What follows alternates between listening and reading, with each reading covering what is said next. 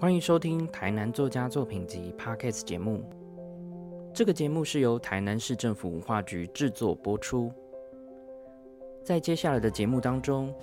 我们将会邀请不同的作家或艺术创作者来谈谈这一次第十二集出版的五本书当中，各自有哪些值得我们一读再读和细细品味，或者是让人感动的地方。嗨，大家好，我是节目的主持人原花文库的馆长庭章。在这一集的节目里，我们邀请到的是刻印章的人柏巧玲，来跟大家聊聊诗人王罗密多的诗集《解剖一只埃及斑纹》。我觉得我可能是被老师 Q 到了，但是他应该不是，不是看到我这一张，嗯，因为我就好想知道。呃，老老师的《刻印》这首诗里面，跟《至此刻》这两首诗其实都是在讲刻印章。对。然后我特别注意到《至此刻》这首诗里面的对象呢，它是用女生的这个“你”字。对。那我就很好奇，很好奇，就是到底是谁看到谁在刻印章？是老师看到某个人在刻印章的有感？发吗啊，那种感觉，嗯，那我觉得，呃，老师他对于蛮多艺术领域似乎都有涉猎，而且其实他自己本身就是一个诗人画家，嗯，或者是画家诗人，嗯，这两首可以相关的诗，我觉得叫我来谈的话，我就觉得很害羞，因为他确实是写到了刻印当的人的那种。看别人刻印跟被看别人刻印，这两首是一个有点像对照的感觉。对，一个就是说我，好像突然之间就接到要刻印章这件事情，然后那种刀刀削或者是针针剃的那种，很针锋相对的那种感觉，确实就是我们刻印章的人的感觉。怎么那刻印章的人？对于刻印章这件事的描述非常的生动，就是有一些人他们觉得他们是在挖石头，嗯，那挖石头那个感觉有点像是在解牛，就是庖丁解牛的那种解牛，或者是说我们在把一个字刻出来，如果我刻的是朱文，就是刻完之后盖出来印章是红色的字的话，那我们在刻的时候感觉就是在把印章挖。把那个骨头跟肉分开的那种感觉，嗯，就是呃有一个特别的词叫碗肉，嗯，瓦肉那种，把它挖掉，嗯，所以有一些人会说，哎，我我刻印章，他会说我要去挖石头，我觉得蛮有趣的。然后在老师的那个诗诗作里面，他就是写刀刀削，嗯，或者是针针剃，嗯。剔那个经脉，或者是削那个赘肉。嗯，对。那我当然自己在看的时候，我就觉得蛮有趣的，因为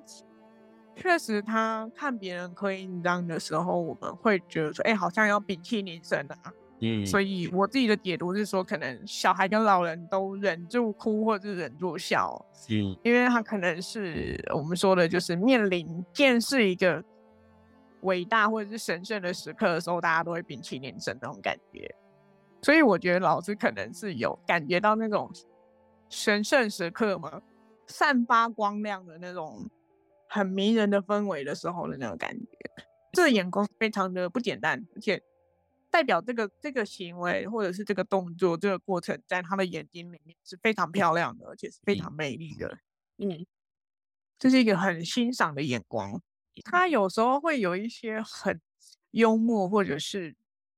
他自己的迷音吗？我不太确定。呃，刚刚提到就是说，另外一首《至此刻》，它其实两首其实算是有一点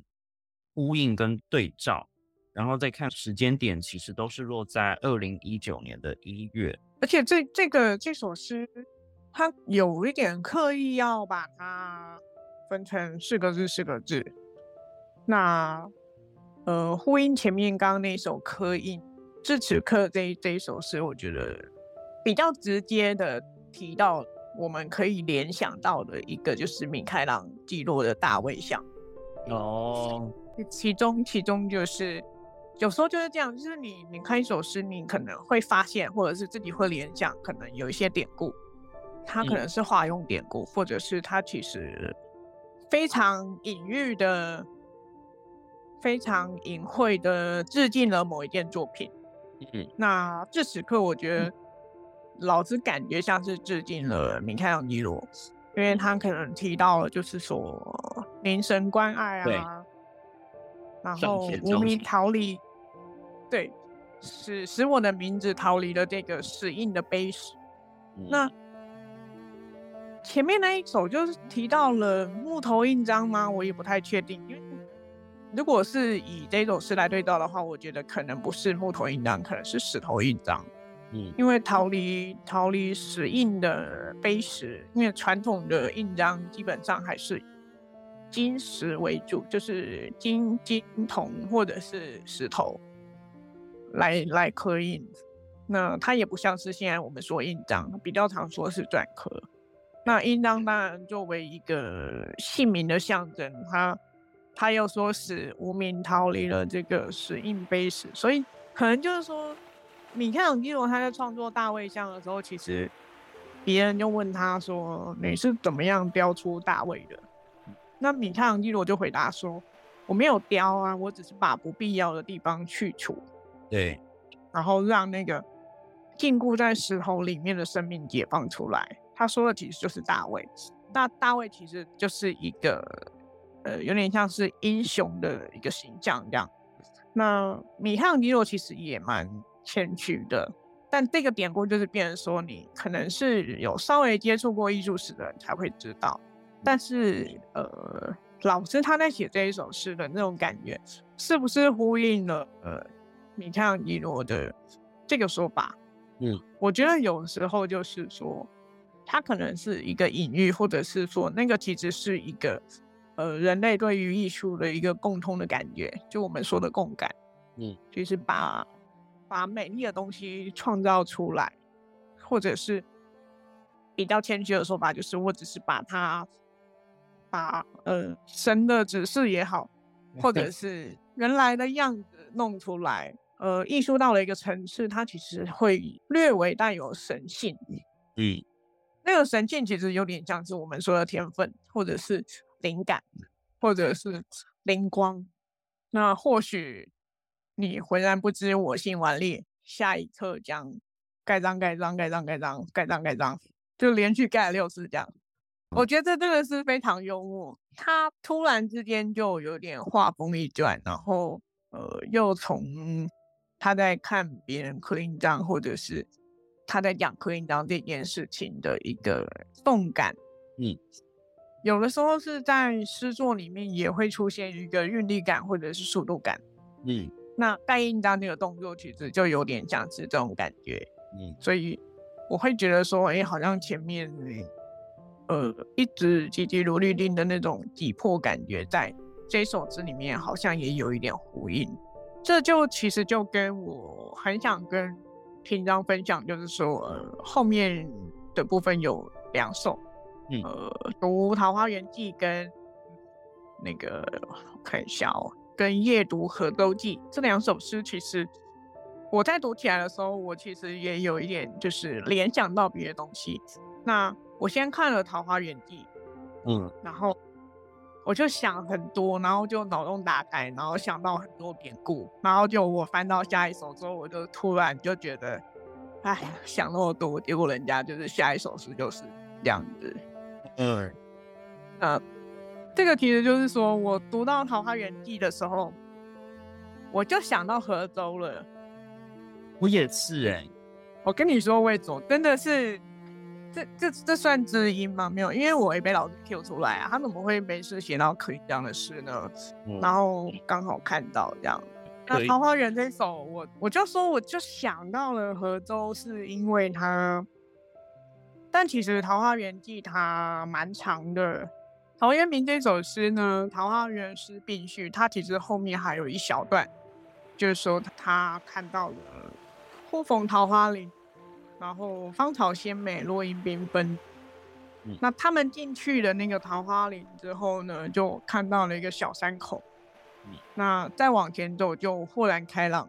嗯，豁然开朗其实就会让我们想到蛮多典故。后面就有写到说，呃，有男女一住啊，或者是有老人小孩啊。这首诗其实在我看来，它只重点其实是在怡然自乐啦。那这首诗其实我为什么会讲到河州？或者是为什么会讲到乌托邦？其实我直觉想到其实是乌托邦，因为其实它桃花源本来就不是一个不是一个虚构的，它其实是在讲很纯真、很善良的人心是真正的乌托邦。嗯，所以其实当愚人他迷失的时候，他的那个那个乌托邦其实就会消失。对。那那刘禹锡其实也有一首诗是在讲类似桃花源，就是《桃源行》里面就提到是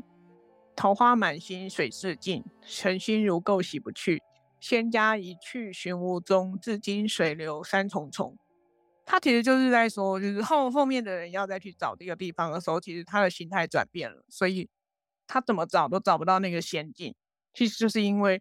他已经失去了他原来的那个纯真善良的心，所以这个乌托邦对他来讲，其实就已经不复存在。那扶起桃子倾斜的身躯，犹如轮胎刻痕般的伤口，这两行字其实就让我想到了河州。我其实从这两句我就想到河州了。嗯，然后后面其实又更进一步提到纹路细致的河。然后把它造成一条方舟，我其实就觉得，哎，有点，其实那个时候就已经更确认说这一首诗其实是在讲讲那个泰雅的一个，有点像是桃花源这样子的，嗯，那种那种情感，或者是对于乡土的那种那种感怀，因为他其实是在讲泰雅族，因为他如果说是古典带入的话，又会有点像是。呃，不知何时有汉那种感觉。那如果你是以原住民他们的历史来看的话，其实每个部落其实都是一个国家。对。那部落部部落跟部落之间交涉，其实也有点像呃国与国的交涉。然后诗其实最后是从音乐做收尾啊，我觉得这也是有一个很有趣的意境跟想象在。他把让声音作为最后的一个像会被传唱的感觉。其实我觉得，就像泰雅他们传统部落的一个一个交往方式，我觉得其实，在讲伊甸园，尤其是老师他自己也提到桃花源哦，生命的伊甸园，他其实在讲那个山林的那个美丽啊。其实圣经原文里面，它其实就是有快乐的园子的感觉。所以其实这整首诗描绘出来的意象，其实就是一个非常黑皮的，或者是。他在提到桃子的时候的那个感觉，都会让你觉得是非常澎湃的一个形象。那我觉得这跟《桃花源记》里面，或者是说，呃，刘禹锡他在在形容一个桃源行，他他去桃花源的那个桃源的那种很理想的一个世界的时候，那种很开心愉快的，或者是一个很洁净光亮的地方，就有点像是那那种一个非常人心向往的境界。《嗯夜读河州记》我觉得其实就是蛮描写性非常直接的一首诗。嗯，但是提到的典故，我觉得这两首诗提到的典故，感觉都是从古书，或者是他其实诗里面就非常明确的提到是古书。那呃，《泽州记》它其实是出自明代的一个描述，就是说当时有一个奇人，就是他可以。王叔远他可以去做很细小的一些像现在的微缩模型的那种感觉。那这其实就很直接让我联想到故宫，其实清代的时候也有一个雕橄榄核舟。那这个橄榄核舟，它其实它底部是刻了一个后赤壁赋的全文，嗯，然后很特别是这个橄榄核舟，它的窗户是可以可以翻动的，它的窗户其实是可以动的，对。所以其实这首诗里面才会写，才会写到说，河州的八个窗户，或者是说里面的一些摆设。所以其实我相信，就是说老师他本身的艺术眼光，或者是他对不同领域的涉略，在这一本小小的诗集里面，我觉得都可以看得出来。嗯，对，那那他还。特别去注意到了，就是说明代有《河州记》这样一本书，甚至是里面的呃一些描述，然后他把他把这首诗写出来，但是这首诗却是跟却是跟我们的现代的好像是不同的民族，或者是呃希腊雅的这种呃三代穿插的这种意象，然后两首诗。都有一个桃子，嗯嗯，我觉得就是有，比如说意象，然后桃子的香气等等，这些都很像是可以把你召唤到另外一个想象，或者是说可能别人认为不存在，但其实存在的地方的一种诱因。嗯，他说只是一个小小的、一直小小的果实，可是其实它。我觉得时间感在这个这诗里面其实有点被消失。你觉得它其实是一种真空的状态？嗯，我觉得有一点。然后在那个真空的状态里面，好像可以超越时空，或者是跑到了另外一个地方。然后在那个想象里面有一个非常悠游自得的一个世界，可以逃离现实。因为像刚读《桃花源记》，它最后是结束在卡拉 OK 的声响，然后他就突然的醒来，然后嗯呃，还是对于这个歌声的东西是有印象，然后过去那些经历好像仿佛是一场梦，然后到了银河周记的时候，嗯，他前面是从儿子送的水蜜桃开始，然后可是中间过了有到穿越林木啊，跟这种山腔。然后水路，然后最后又想到他父亲，又有父亲，可是已经过了七年，他又又在恍惚，又再回来。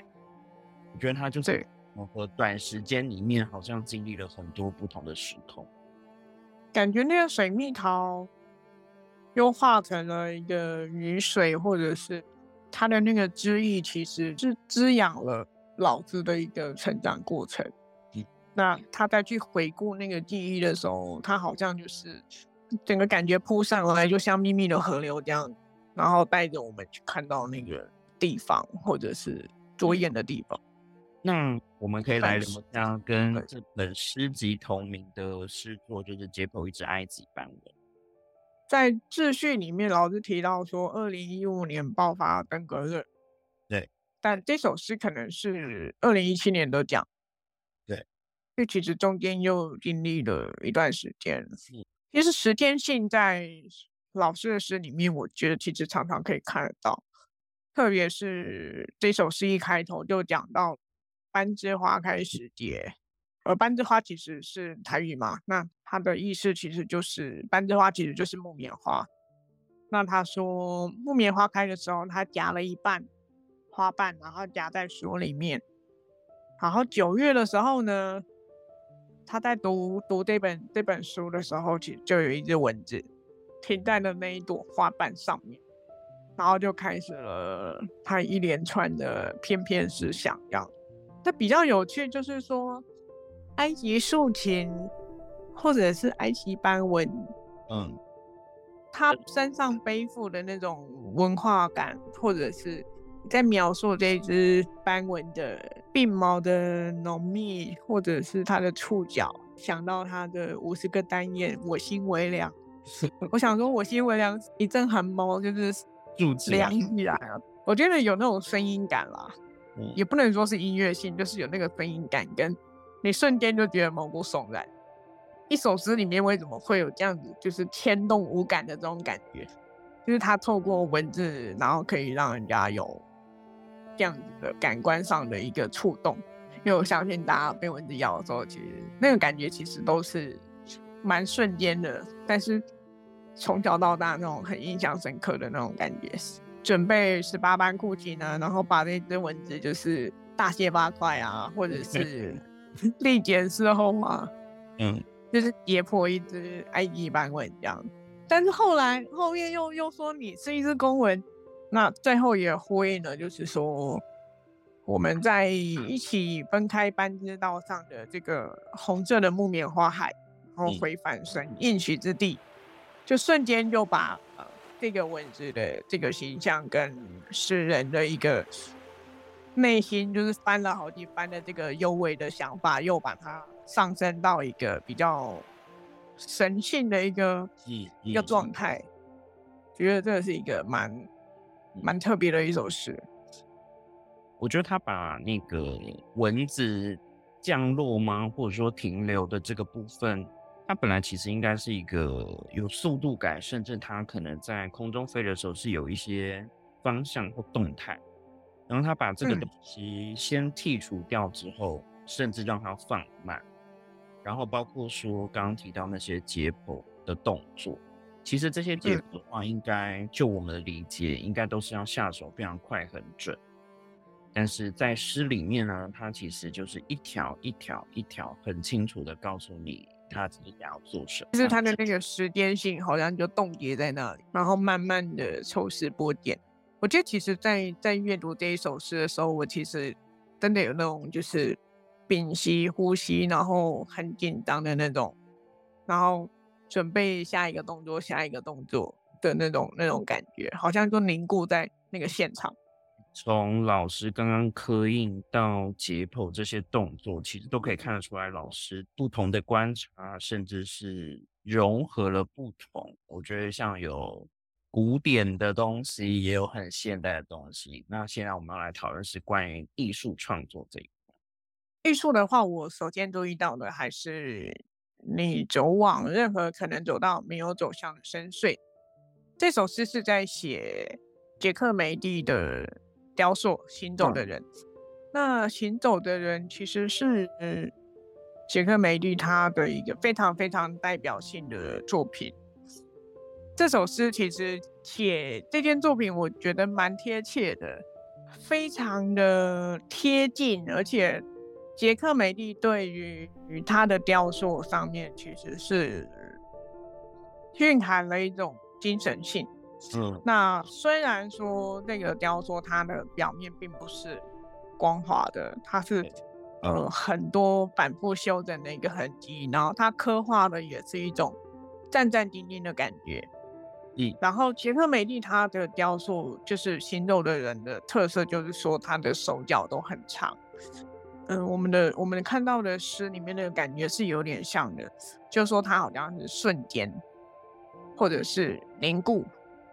然后它透出的一种精神性，或者是说它是可以超越时间的，很强大的一种，让人家可以感觉到的形象。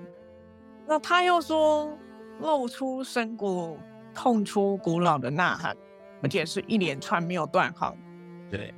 你捡起残余天空，召唤土狼，追逐街道的流浪圣犬，长长的一串，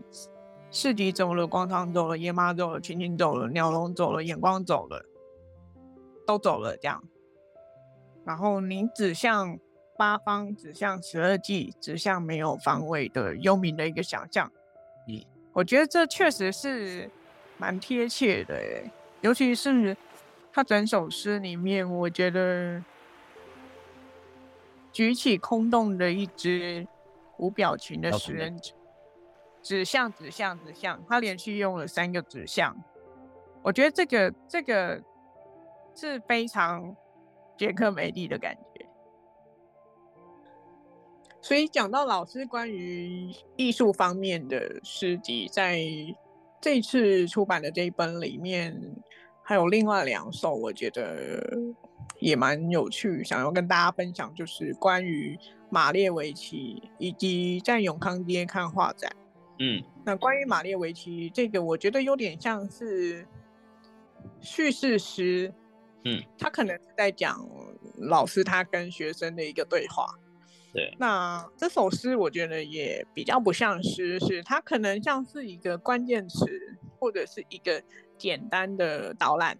就说关于马列维奇，他真的是关于马列维奇，就是马列维奇是一个俄国的一个画家。那这个学生的发问到老师的回答，然后再到学生的一个反馈，这这一首诗的这个过程里面，他就是非常的马列维奇。嗯，是很有趣的那种，给观者是一个非常有趣的感觉。就它像是一个行为艺术的诗，但是它是文字诗这样子。嗯。那另外就是在永康街看画展，这一首呃华语跟台语混搭的诗，其实是在写陈克华医师，他同时也是诗人画家。那他的展览。其实 M 画廊在这几年陆续都有帮陈克华老师办展览。对，那从之前的难题到后来的呃比较写实的画会，然后近年是呃曼陀罗花或者是类似细胞啊单细胞生物的这种数位影像的这些作品，或者是他的摄影作品。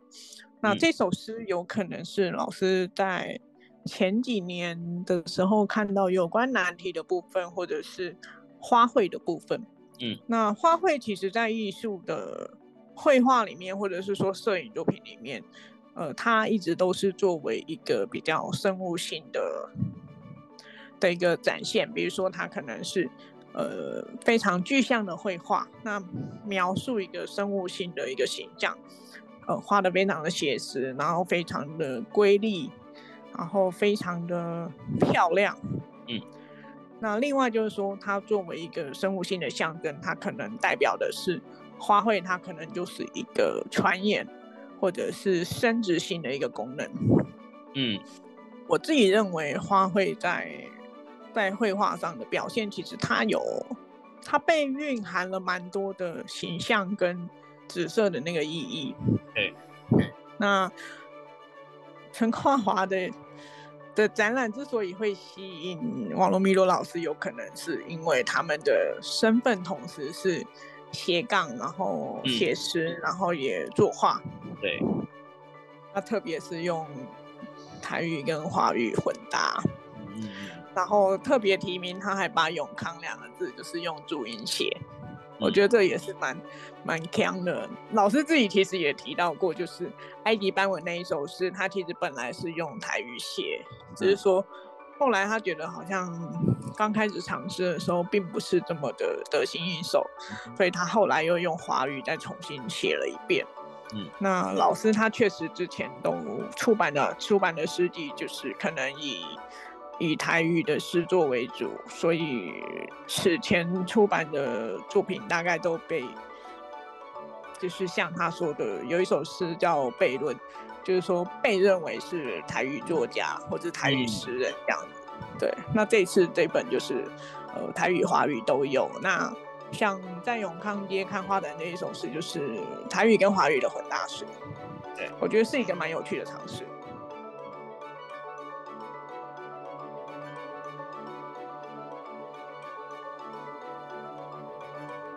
非常感谢篆刻艺术家博巧玲跟我们分享的内容。如果喜欢这一集介绍的书，欢迎大家可以到各大书店通路购买。感谢收听，我们下一集再见，拜拜。